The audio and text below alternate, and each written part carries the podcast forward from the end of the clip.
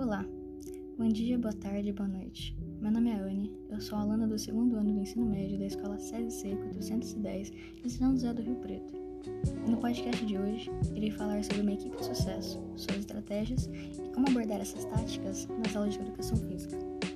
Pensando em equipe de sucesso, logo nos vem a seleção brasileira de voleibol feminino, administrada pela CBV, que tem como atual treinador o ex-jogador José Roberto Guimarães, conhecido como Zé Roberto.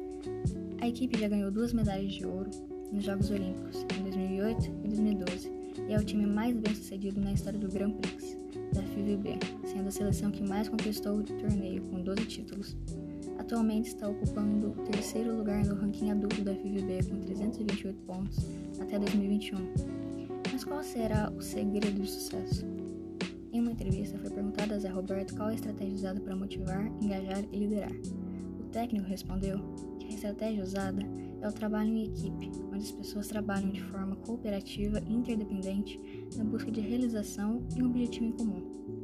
Ele diz que o segredo é ver a competência de cada uma dentro das suas especificidades, buscando desenvolver o treinamento mais adequado e de acordo com o objetivo. Ele sempre busca atingir as metas, sair da zona de conforto, sempre buscando a vitória, com qualidade excepcional, mas claro, olhando para as dificuldades de cada atleta.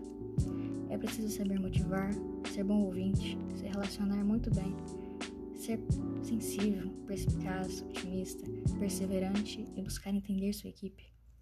Claro, isso não seria diferente de uma equipe de escola. Existe uma grande diversidade na sala de aula e é dever do professor respeitar essas diferenças e encontrar o melhor jeito de unir e transformar numa equipe. Elaborar atividades para que todos os alunos possam participar sempre com respeito mútuo. Sim prezar pela diversão. Esse foi o podcast de hoje, espero que tenham gostado e até.